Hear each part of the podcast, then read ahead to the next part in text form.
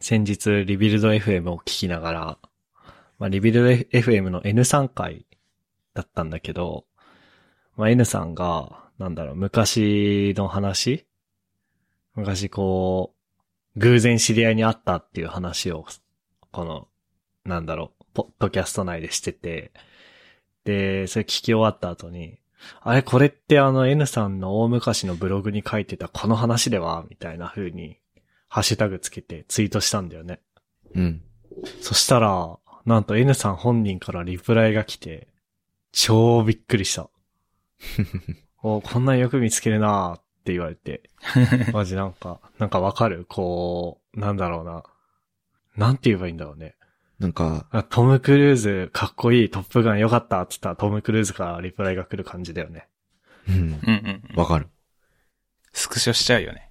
あ、ちょっとびっくりしたわ。あの、ディープラーニングのフレームワークの記事書いたら、直屋さんから、あ、あの、ハテナスター飛んできた時ぐらいの感動があったんだろうなっていう。はいはい、はい。そそううそそうう。そうそうそう。そういう感じ。そういえばあったね、トッシー。そういうこそと。うそうそう。ケラス。あ、ケラスじゃねえや。そうそう、ケラスのあケラス記か事を書いたら、伊藤直也さんから、ハテナブログで、ハテナのスターが飛んできて、うん。なんかちょっと感動した覚えがある。いや、わかる。そういう、そういう感じ。で、さらに、なんか、その公開されたリビルドのエピソード336 うん。を見たら、その僕が発見した記事が小ノートに貼られていて、うんうん。スタージス2006、かっこその4っていう記事なんだけど、うん。あ、やべえな、ちょっとついにコントリビュートしてしまったなって いう感いいじじゃないで、ですかえーテンション上がってます。ファンボの MK です。はい。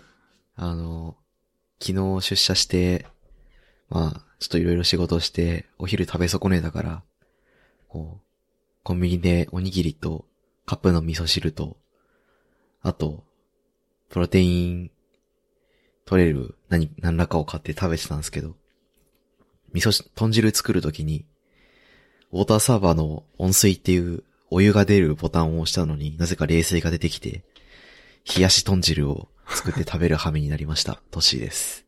と、一日断食してみたら結構余裕だったので、今度は3日間とか5日間とかやってみたいと思います。ふっくんです。おー。おおそれは、あれじゃないのずっと寝てるからじゃないのいや、結構、あの、いや、なんかそれがさ、断食のやり方をさ、調べたんだよ。そしたら、うん。なんか、フィスティングって最、あ違う、ファスティングって最近は呼ばれてて、あー。なんかあるよね、そういうのね。ダイエット法というか健康法としても、うん。一時代を築いてるっぽくて、ー。うん。やり方を細かく書いた美容ブログがいっぱい出てきて、あ僕の知ってる断食はどこにって感じだった。 へえ。そうだね。なん、か、あれだよね。その、日が出て沈むまで飲食禁止みたいな感じじゃなかったっけあれ。ああ、なんかそれも見た気がする。16時間食べない。8時間のうちに全て終わらせるみたいな。うんー。断食にもいろんなコンテキストの断食があって、多分日が出てうんぬんは、あれだよね、宗教的な行事としての、あ、そうだね。多分。だそういう系だよね、多分わかんないけど。 本、本場というか。確かに、本場だね、確かにね。うんで、ファスティングは、確かに、あの、ダイエットとかの文脈で言われるよね。うん。そう。で、SEO がいい記事って大体ファスティングについて書いた記事しか上に出てこなくてさ。うう。ん。なんか、うわ、レギュレーション、自分が求めているレギュレーションにたどり着くまで結構、ページ送りしたというか。その、自分が求めているレギュレーションは何だったのあ、なんか、水だけ飲んで、みたいなやつ。うん。固形物食べない、みたいなやつを、 のレギュレーション調べてたんだけど、はいはいはい。あの、酵素ドリンクをおすすめです、みたいな。ああ。あ違うんだよなーって思いながら調べ てた。それで、アフィリエイトリンクが貼ってあってね。そうそうそうそうそう。自社の商品をおすすめしてるだけやないかっていう感じだった。この間トッシー断食してなかったー。断食うん。なんか、ああ、健康、 違う。ん健康診断っていう断健食康してたよね診断で断食してたね。うわ8時間ぐらい何も食わなかった。 あ、でも8時間で済んだんだ。うん。 8時間で。しんどかったわ。まあ、言うても7時から何も食ってないからな。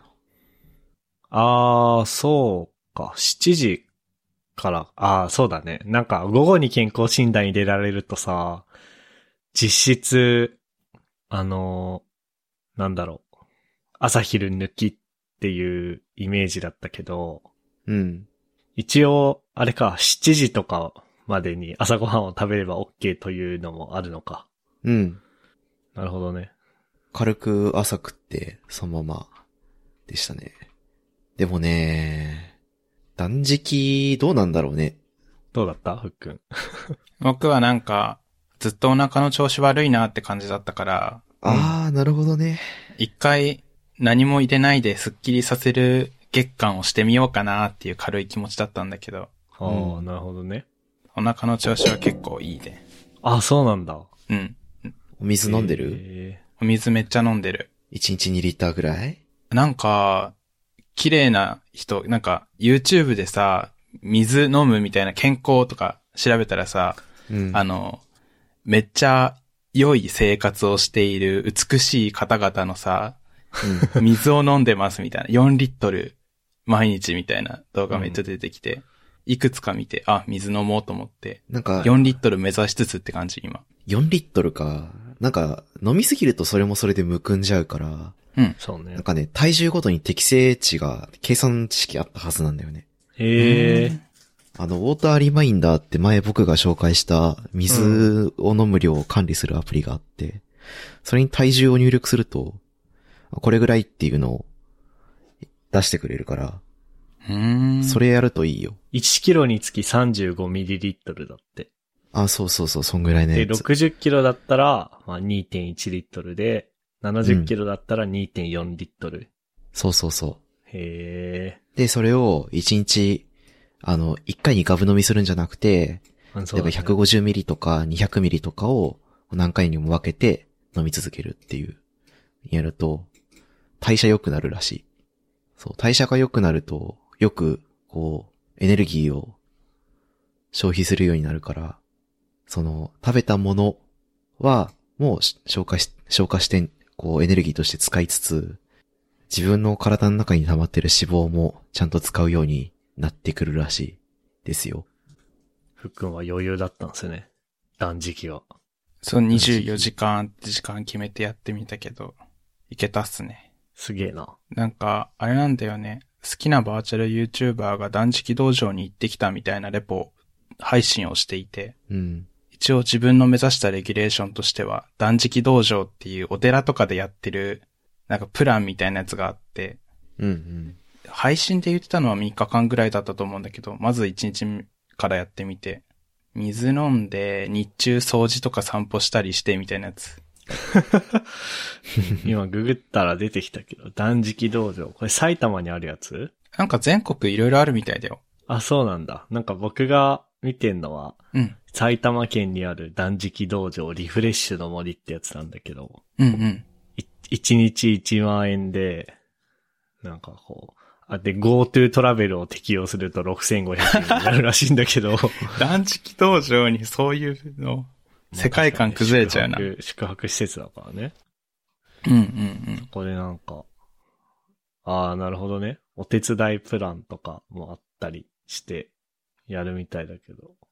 へえ。そうで、なんか、ただずっと何もしないでいるよりは散歩行った方が全然楽だった。あ、そなんか運動してたら、お腹すくの忘れて歩くの楽しいなって感じだったから。う。へえ。お腹空いて辛いみたいな感じはなかったんだ。何もしてないと、あ、めっちゃお腹すいたって感じだったんだけど。意識を別に反らすということです ね。そうっす。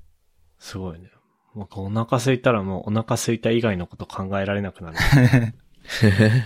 仕事中とかもなんか、お腹空いたら、あー、無理だなー、つって、ご飯行くね。切り上げて。いや、でもなんか、断食コスパ悪いなって思った。なんか、ほやる前に準備食みたいなやつ食って、お腹に優しいやつ。う。あ、うんそんなにちゃんとやったんだ。そう、お腹の調子良くしたいっていう目的だったから、なんかそこをおろそかにしたら余計お腹具合悪くなりそうだなと思って、うん。準備食、何も食べない24時間、回復食というか、なんか、み、み、具なし味噌汁とか、うん。きゅうり、味噌つけて食うみたいなのとか。うん。だけど、なんか、1日やるにしても3日かかるじゃん。なんか、それを含めたら意識しなきゃいけない日数が。そうだね。で、なんか、3日とか5日に増やしたら、お腹休める日数もその分増やさなきゃいけないみたいで、えなんか、一週間、二週間単位のそう、 ちょ計っ画。とそれ、めんどいなと思い始めて、もうやらんかもしれない。ー、そうだよね。そんな にお腹の調子を良くするだけが目的だったら、お腹の調子は多分、うん、 3、4日すれば治るしね。 うん。確かに。 3、4日その、あったかい、あったかいもの食べて、ちゃんと水飲んで、あの、バナナとかの、こ、何いわゆる酵素がたくさん含まれてる系のものをたくさん食べて、で、お肉も、や、野菜も、こうバランスよく食べれば、多分良くなると思う。まあ、それもあるんだけど、一回やってみたかったってのはあるかもしれない。確まあ、そかうにだ。よね。大事だよね。一回やってみるのはね。何事も うね。ん。そうそうそう。じゃあ、また、またやりますかというと、あー、3日間のやつは1回やってみたいぐらいかな。ああ、なるほうどね。ん。あの、VTuber の配信で言ってたやつは体験してみたいっていう感じですかね。すげえな。すげえ。なんか断食で、一個チャプターができちゃったね。できちゃった。そうだな WWDC? うん。まあ、ちょっと事情があって、今日は火曜日に早めに収、今週は火曜日に早めに収録してるんだけど、えー、まあ昨日っていうか今日か。なんか、今日の朝の2時から、うん。えー WWDC が始まって、で、まあ、いろいろ Apple の新製品が発表されましたと。うん。で、ちょうどね、えーっと、あ、ちょうどまとめてくれた人のツイートがあるんで読み上げると、うん。えー iOS16 が出ましたと。で、ロック画面が、このマテリアル U ってのは何なんだ編集できる的なことか、これは。 Android のマテリアル U っていう去年とかに出た新機能があって、まあ、ロック画面をいろいろウィジェットを置いてカスタマイズできるってやつらしいんだけど、それ的なものが出てきて、なるほどね。で iPadOS16 は、まあ、さらに Mac に一歩近づいたと。マルチディスプレイができるようになったりとかうんうんうんしつつ、えー M2CPU が発表されて、まあ、それぞれ MacBook Air、MacBook Pro が出ましたと。あれ ?M2 の MacBook Pro は出てないのか。出てないんだ。へえ。あ、いや、出たよね。うん、出た出た。あ M2 出たんのだ MacBook Pro も出てるね。13インチで。で、WatchOS9 が出たりとか、新しい MacOS が出たりしつつ、おお。えー、もろもろ、円安の影響を受けて、2、3万ずつ値上げされましたと。悲しい。で、噂されていた M2 の Mac mini は出なかったね。おお。なんかあの、そう、あの、今僕、ちょうどこの収録でも、2018年の Mac mini を使ってるんだけど、うん。インテル CPU モデルね。うん。これを、もし M2 の Mac mini が出たら買い替えようかなっていうのはちょっと思ってて。うん。 でも出なかったんで、よかった。なんか今ざーっと話したやつで興味あるやつとかあります WatchOS と iPadOS かな。お、じゃあその辺掘り下げていきましょうか。うん。まず WatchOS なんですけど、でも WatchOS って何があるんだろうね。なんか、なんかさ、WatchOS も iOS もそうなんだけどさ、うん。だいたい、その6月のワールド、えっ、と、WWDC で、次の新機種に乗る新しい OS の発表がされて、で、9月の発表会で新機種のハードウェアが発表されるからさ、6月のこの OS のアップデートの時点であんまり言っちゃうとなんかネタバレになっちゃうじゃん。そうだね。だから、まあ WWDC っていうのがそもそもワールドワイドデベロッパーカンファレンスの略だから、開発者向けの、なんつうの、新しい API とか、うん。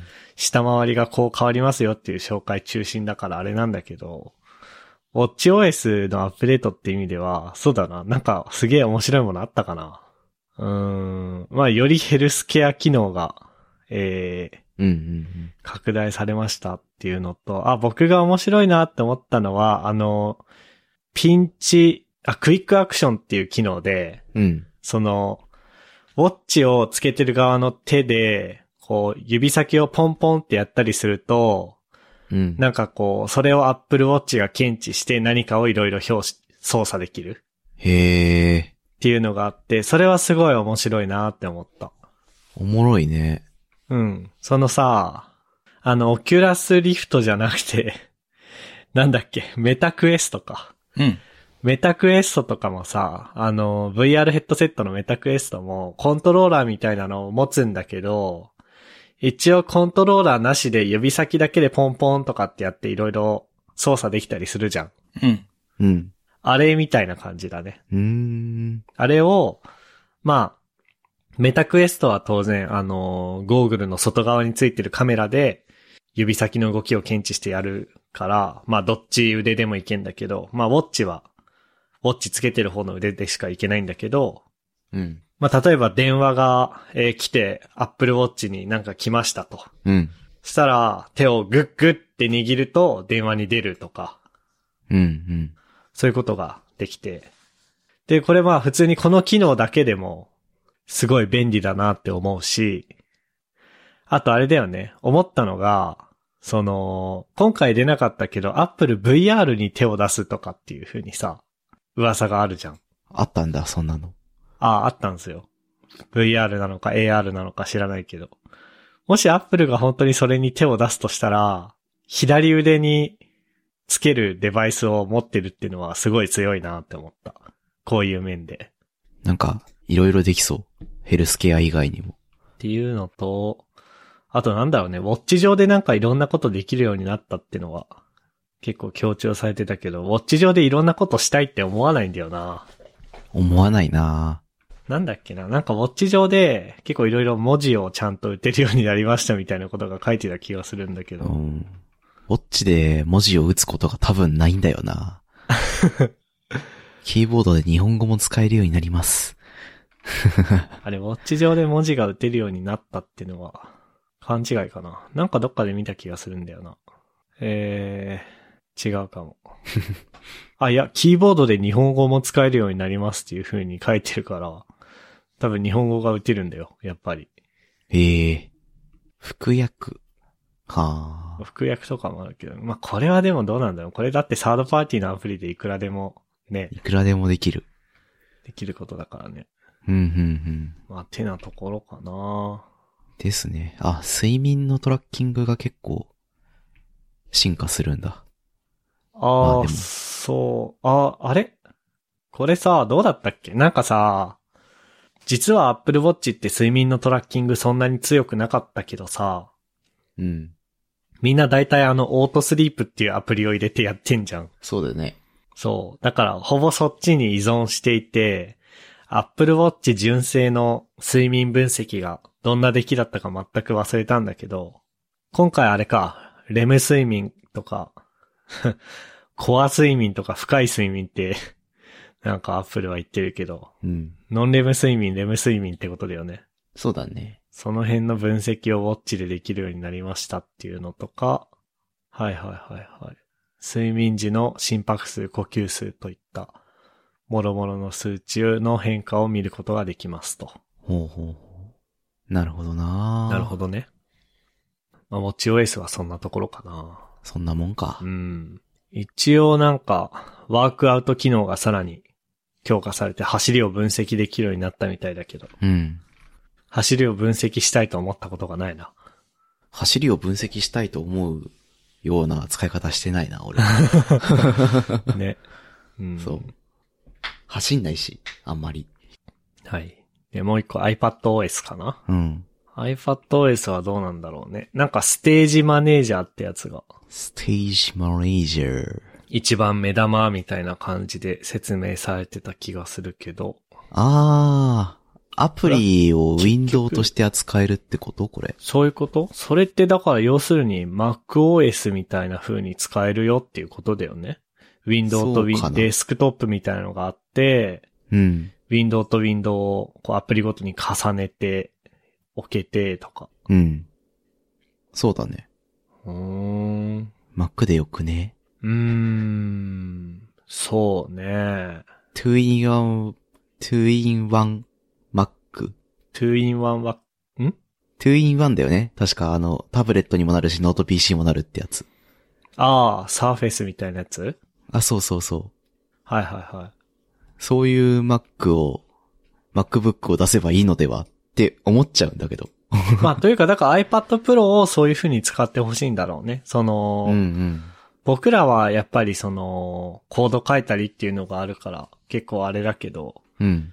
こう、プログラミングが必要のないクリエイター系の人とかは、結構インフルエンサー、YouTube、海外の YouTuber とかだと、うん。まあ iPad Pro だけで全部やってますっていう人もいるから、確かにね。うん。そっちっていうことなのかなかなーなんか、まあ確かに、そういう需要を見ると、こういう機能が進化していくのは、いいね。あるといいんだろうね。うん。なるほどなあとは、外部ディスプレイのサポート。今まで iPad あー Pro って、その HDMI というか、USB-C 経由でなんかディスプレイさしても、基本ミラーリングだけだったらしいんだけど、そうだね。ミラーリングだけだったち。ゃんと2枚目のディスプレイになりましたっていうことらしいね。うんうんうん。まあでも、そう、その iPad はミラーリングしかできないっていうのを聞いて、まあしょぼいなーって思ったけど、でも、じゃあ、2枚目のディスプレイ映せたとして、そこにあるものどうやって操作するんだよっていう感じはするから、あ、そうそうそもう、あの、純正の、iPad Pro の純正のキーボードって確かあれだよね。もうほぼ MacBook みたいにさ、キーボードとその下にトラックパッドがあるんだよね。う。あるある。しかも、今あれだよ。iPad Pro はマウス認識するからね。ああ、そうなんだ。そじゃあもうそれ前提だね。う。うん。アプリの UI は、あの、マウスで操作できる。ウェブビューとかの、そのウェブブラウザの中身のウェブの UI は、確か触れなかった気がする。ああ、そうなんだ。それはなんそかうそうちょっと中途半端で辛いね。そうなんだよね。うーん。あ、んアプリの中の WebUI って言ったうん、そあ、だから WebView ってことか。はいはいはい。へえ。あ、そうなんだ。まあなんか実際その逆に、あの、M1 というか Apple シリコン乗せた Mac って、う。うん、 iOS とか iPad のアプリ動かせるんだよね。うん。その Mac の App Store で検索したら普通に iOS アプリが出てくるんだけど、うん。それで僕、オーバーキャストとか、あのー M1 の MacBook Air で使ってるんだけど、まあ普通にキーボードって、キ、キーボードじゃないわ。ごめん。トラックパッドで操作できてるから、うん。なんかもう普通に作ればそういう風になるんだろうね。その、ね。なんか、まあ iOS のアプリ作るときって、ナビゲーションコントローラーっていうのを使ったりとか、なんか、なんだっけな。もう忘れちゃったな。まあ、いろいろ Apple が用意した部品を使って組んでいくんだけど、うん。それに従って作っていけば、その iOS らしい振る舞いっていうのを、なんか勝手にするんだよね。その画面の左端をスワイプしたら前の画面に戻るだとか、はいはいはい。なんか押したら下からポーンとハーフモーダルみたいなのが出てきて、まあタイトルがここにあってとか。うん。で、右上に完了っていうボタンがあって、その完了ボタンを押すとこういう動きをするとか。で、普通に作れば、なんか、あのーそう、iOS アプリらしい振る舞いをするんだけど、だから、まあ、ある程度のところまでは、トラックパッド対応とかもされるのかもね。そうやって。うん、うん。あ、のー、開発者側が、特に、特別なことをしなくても。なるほどなあそこら辺、ああいうアップルは上手だよね。そうね。うん。そうなんじゃないかな。アンドロイドのアプリ作ったことないから、どういう感じなのかわかんないけど。まあ、で逆にこう、なんつうの。まあ、名前出して申し訳ないけど、ネイチャーリモとか結構、あの、あれなんだよね。リアクトネイティブで確か作ってたと思うんだけど、なるほど。そういうクロスプラットフォーム系のテクノロジーで作られたアプリはそういうところが対応してなくて使いにくかったりとかするんだけどね。はいはいはいはい。ネイチャーリボとかもさ、左端スワイプしても前に戻ってくれないじゃん。うん。なんか、あの、プルダウンの下にしまうボタンを押さないといけない。そうそうそうそうそう。とか、あと Google が作ってる iOS アプリとかもね。あそれは多分そういうことだと思うんだけど。だからそういうアプリを、この iPad のマルチディスプレイモードで触ると悲惨なことになるかもなとは思った。 ーん。まあ知らんけど。我々はあまりターゲットじゃなさそうだね。その、画面拡張ができるとかっていう機能。そうだね。なんかそんなさ、画面2枚目とか持ち出して、っていうかキーボードとかが必要になった時点で iPad じゃなくて MacBook 開いちゃうからな。ね。まあでもやっぱり Apple が作りたい世界線としては iPad で全てをやるっていう風にどんどん行きたいんだろうね。うん。そうだね。もう、ティム・クックは iPad しか使ってないらしいよ。へえ。我々はあれだよね。その、ユニックスベースの OS 上で開発をしたいからさ、どうしても。そうなると、ちょっと iPad だけだと難しいよね。もちろん iPad も Unix ベースではあるんだけど、こう、ルート権限を持って、シェルを好きに触れる Unix でやりたいっていああ、そうそうそうそうそう。そういうこうと、感そうじだいうことか。らね。うん。そういうものに iPad がなる未来は、今のところ見えないからさ。そうだね。 でも、でも M1 チップ積んでるから、iPad Pro も。うん、そう。だから、なんつうの、技術、なん、な、ハードウェア的にはきっと可能だろうね。そうだね。まあ、実際そのやろうと思えば、多分 SSH のターミナルとかあるから、うん iPad ですでに。うんうん。で、複数ウィンドウで、まあ今回の新しい iPadOS で、そのウィンドウ同士を重ねてとかもできるから、うん。そのローカルでいろんなサーバー立ち上げてとかは難しいにしても、開発用の EC2 のインスタンス立てて、そこにつないで、で、そこでなんかこう、サーバー起動して、ブラウザでつなぎに行って、みたいなのは、うん。無理やりやればできそうだよね。そうだね。でも、 嫌だけどね。 俺はあんまり好きじゃないかな。 まあでも、そんなところかな。WWDC に関しては。なんかよくさ、うん。アップル製品、まあだからアップルの1年のスケジュールっていうのが6月の WWDC と9月のアップルスペシャルイベント、まあ新製品発表会っうん。ていう感じなんだけど、なんか昔はさ、WWDC っていうのはあくまで開発者向けのカンファレンスだから、まあ新製品発表はしないみたいな風に聞いてたんだよね。俺もそういう風に聞いてた気がする。そうそうそう。せいぜいあってもちょっと、その、なんだ、同じモデルで、ちょっと CPU 変わりますとか。うん。だったのになんかがっつり新しいの出してるよね。そうだね。ハードウェアも。なんか、なんか、方針変わったんだろうね。うん。一応その、なんだろうな。まあ、WWDC 世界開発者会議っていう、その開発者っていうのが何の開発者かっつったら、まあ Apple のプラットフォームでいろいろ提供してる、作ってる。プラットフォームに向けていろいろ作ってる開発者たちとかだから、うんうん。まあ iOS ではこの機能使えなくなりますとか、こういうのが新しく出ますっていうのをうん。が、それがイコール新製品だったりするっていうのはあると思うんだけど、うん。なんか、なんだろ うね。なんか、なうまんかちょっくと、言えないけど。うん。なんかちょっと、 みたいな。そうね。まあそんなところかな。まあ、これであとはまあ新しい iPhone とか。で、多分 iPad もどんどん押していきたいっていう感じだろうから、9月にまた新しい iPad 出るんかね。出るんだろうな M2 を載せた iPad Pro とかかな。かななんか今 Apple のウェブサイト見たら iPad Air に New って書いてんだけど、これは違うよね。もっと前の話だよね。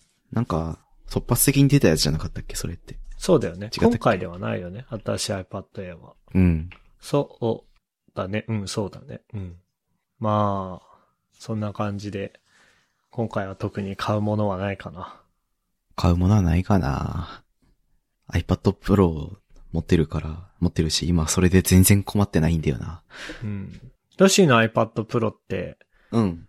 ペ、あの、ペンシルはいつのやつだっけ2のやつで、あペの、ンカシクルはカクしてるサイズ、あのデザインの。あ、カブトガニではないのか。そうそう、カブトガニからちょっと進化して、あの、サイドアタッチできるようになってるやつ。はいはいはい。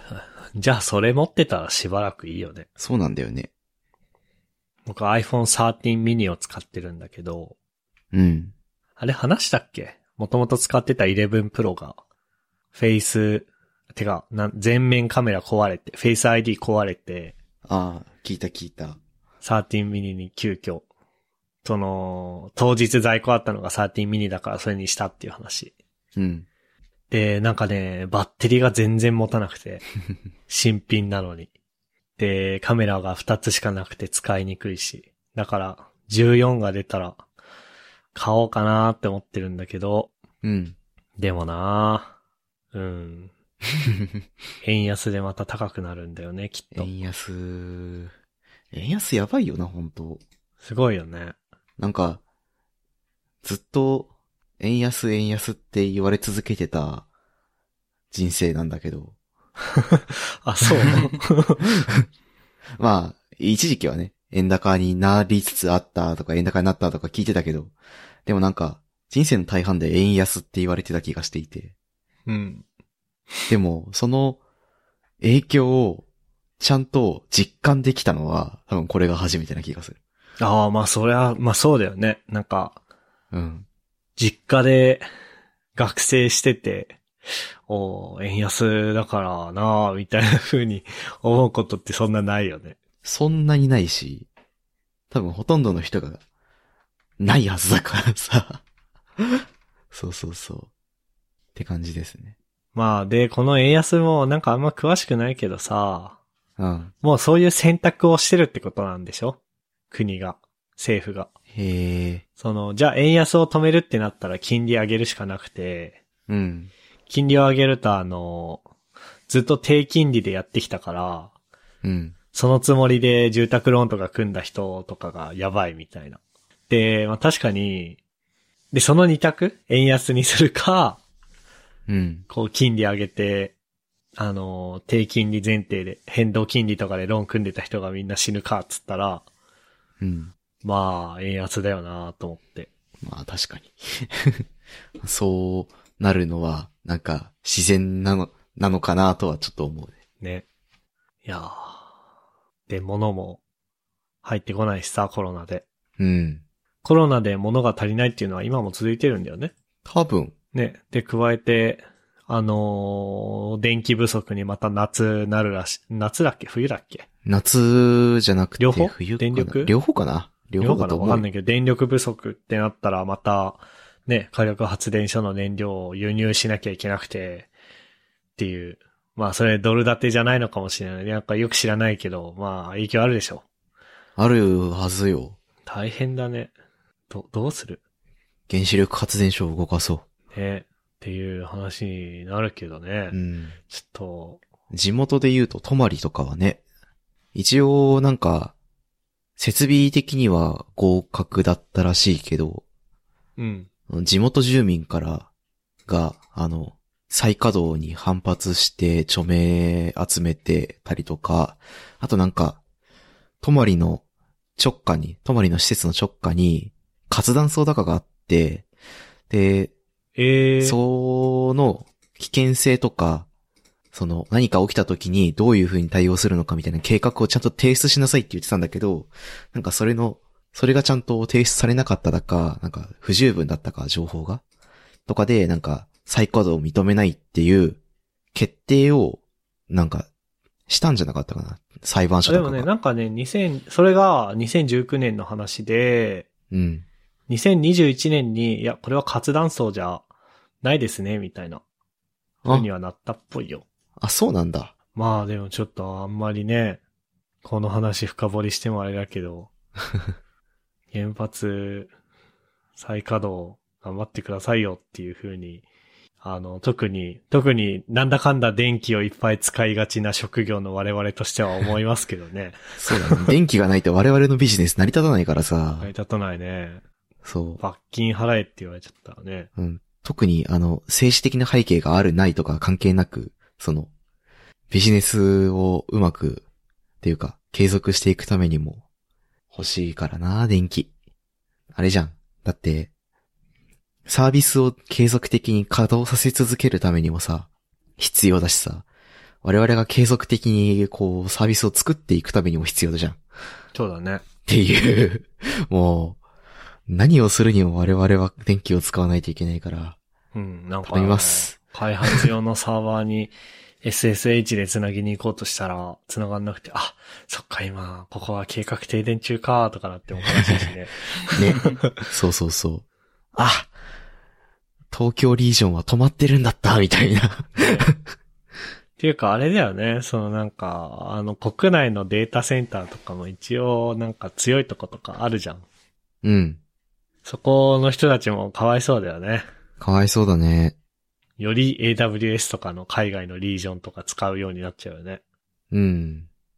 そうっすな。いやいやー政治背的なし、あの、背景とか、こう、思想は特にないんだけど、原発の稼働がなんか、日本の電力供給問題を解決するのに一番手っ取り早い気がするから、なんとかしてほしい。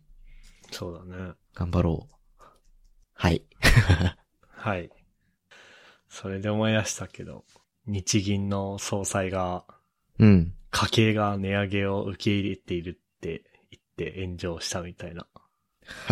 で、それは、まあ、とある新聞のウェブの記事の見出しが、うん。まあ、日銀総裁、鍵括弧、家計が値上げを受け入れているっていう風になっていて、ああ、見たわ、そのタイトル。で、記事をちゃんと読むと、まあ、家計が値上げを受け入れてる間に、うん。あ、っていうかそもそも、一つの仮説として、まあコロナ禍でみんな外出なかったから、強制的にみんな一、ちょっと貯蓄状態になっていて、それがあるから、なんとか持ちこたえている。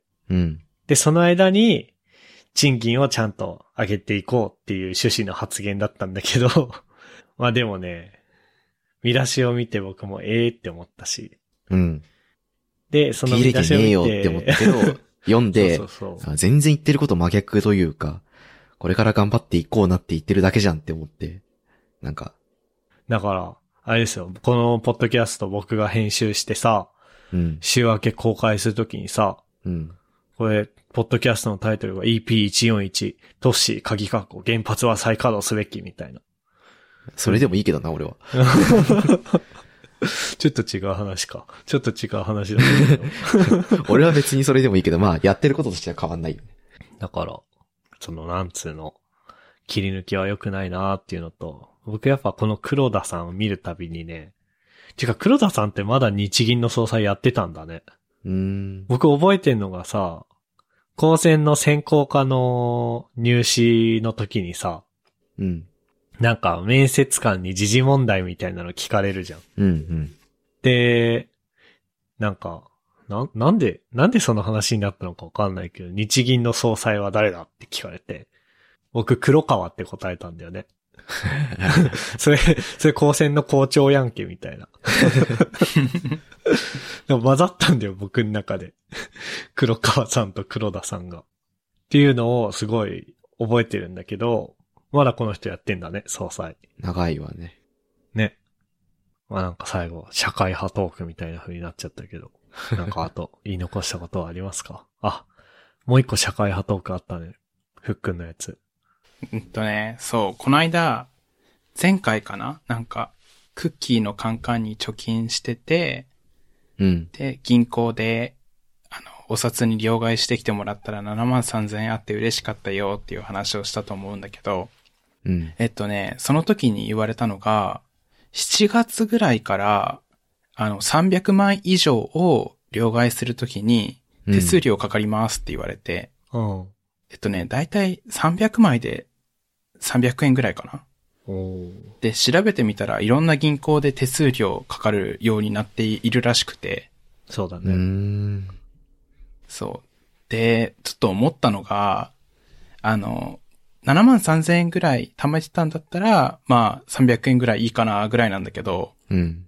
あの、子供がさ、あの、お父さんが飲んだでっかい大五郎とか のさ、あれとかにこ1円とか5円とか必死に貯めてたりとか、はいはいはいはいそれこそクッキーのカンカンに貯めてお祭りに行くときに使うんだとか思って貯めてて、確かにな。で、換金してくださいって持ってったら手数料300円取られて、10円ぐらいしか残んなかったみたいなことあり得るよなとか思って、悲しいと思っあり得るて。あり得る。じゃあそうもう、299枚ずつ持っていって、だよね。そう、それ思った。そうそうそう。で、最終的に、その、何リデュース、リデュースメソッドじゃないけど、うん。徐々に徐々に 圧縮して圧縮して、またまたお金にしていくみたいな。ああ、確かに。そうすると、あ手数料払わずに、こう、圧縮して、またまたお金にできる。そうだね。これも金融教育だね。裏技だ。裏技だけど、絶対にいい目じゃ見られない。そう だね。何回もし何回も。そう。あの、小学生、中学生だったらさ、その、お小遣いにも困ってるし、細かいお金をまとめて、大きい買い物したいんだな、みたいな、可愛いなって見えるけど、うんもうさ、二十何歳にもなったいい大人がさ、そんなことに さ、恥ずかしい限りじゃん。そうだ ね。それぐらい払えよ、300円ぐらいよ、みたいな、ふうに見られてもおかしくはないっていう、そのなんか、なんか、そうなんだよこな。う辛い、辛い感じがある。現金を扱うことに対するデメリット着々と増えてきてて、うん。本格的にキャッシュレスやなって思い始めてる。一刻も早く口座にすべて入れて、うん。数字に変えて、デジタルに扱えるようにするのだ。っていう、モチベーションになるよな。子供世代にそれをどう反映させるのか。うーん。まあでもそれこそあの、冒頭でも話したけど、リビルドの N さんとかはさ、うん。うん子供にお小遣い Apple Pay であげてたらしいけどね。あーその、む向こうの Apple Pay って個人間送金とかもできるらしいからさ。なるほどへ。ーそれであげて。で、大体、まあ、住んでんのがサンフランシスコじゃないけど、カリフォルニア州のその、そういう系のところの近くっていうのもあって、うんうん、普通に。にキャッシュレスでいけるらしいしね。だから、そういう風になってくんかね。ね。そそううかか。っていくのかなでもなんか小学校の近くの駄菓子屋が、アップルペイ対応してたらビビるけどね。言えるね。おばあちゃんがさ、 その、端末、ペペペペペってそう、 あのやってさ、はい、アップルペイねとかクイックペイねとか言ってたら、それはそれでおもろいけどね。おもろいよね。うん。いやあとあれよ、今日、出社してさ、うん。なんか、昼に町中華行ったんだよね、会社の人と。ーう。うんん。あるじゃん、そのサラリーマンの町の町中華。ある、ね。あるあるある。雑な、雑なおばちゃんが、 こうなんか、雑に注文取ってるみたいな。うん。うん。で、まあ、お金払って50円がお釣りだったんだけどさ、うん。はい、50万円っつって50円玉渡されたりとかしたんだよね、今日。おー。 そういうのもなくなっちゃうよ、キャッシュレスだと。ね。確かに。 はい、50万円っつって本当に50万円とか送られてきたらどうするよ。 ここれは非課税ですかみ たいな。すげえ税金気になるね。うん。給付金の話を思い出すな、それは。あ確かに。組み、組み戻し拒否しとくか、うっん。ていう話にもなってくるから、やっぱりね、ね。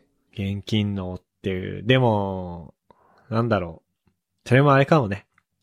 ある意味こう、老害的な意見かもね。その、僕らがさ、ギリの世代だったもんだよね。そのメールのやりとりで、返信のタイトルのところがずっと RE、RE、RE ってこう連なってってエモいみたいな。あ。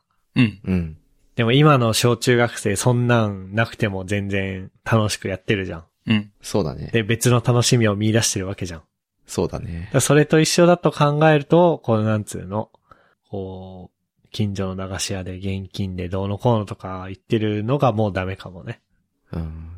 駄菓子屋がもうないし、駄菓子作ってるあそうの、だね成果メーカーが、もうどんどんどんどんなくなっていってるから、最近な。くなってるね。なんか定期的にニュースになるよね。なんとかの流しが、こう、廃盤になりましたみたいな。そうう、ん廃盤に、カルミン、カルミンだっけああ、わかんない。何それ。知らないああ、カル、あ、はいはいはいはい。カルミンググって画像見たら、見たことあるでしょ、わかったわ絶対。見たことあるの、なんていうのターコイズっぽいのにさ、赤の背景に、黄色い字で明治カルミンって書いてるタブレットあこれの菓子なんだけど、 2015年に販売終了してたんだ。そう。販売終了してたりとか、あもうね、いろんなものが販売終了してんのよ。なるほどね。悲しくてな。あちょっとそれは別の話だけど、まあ、時代が変わっていって、なんか、僕たちが懐かしいなって、こう、エモいなって思う、ノスタルジーに浸れるコンテンツというか、環境がどんどんなくなっていってるから、まあそういうのも、流行り、流行り廃りというか、そういう感じなんだろうなと思うところだね。うん、うん。そういうわけで、はい。今日のまとめは何だろうね。特にないね。特にないね。雑に話したね。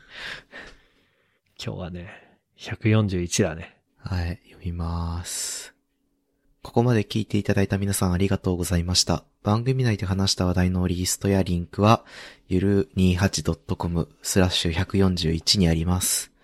番組に関するご意見ご感想は、ツイッターハッシュタグシャープゆる28でツイートをお願いします。面白い、応援したいと思っていただけた場合は、ウェブサイトのペイトレオンボタンからサポータープログラムに登録していただけると嬉しいです。それでは MK ふっくん、トッシーでした。ありがとうございました。ありがとうあごりざいまがとした。うございまし。た。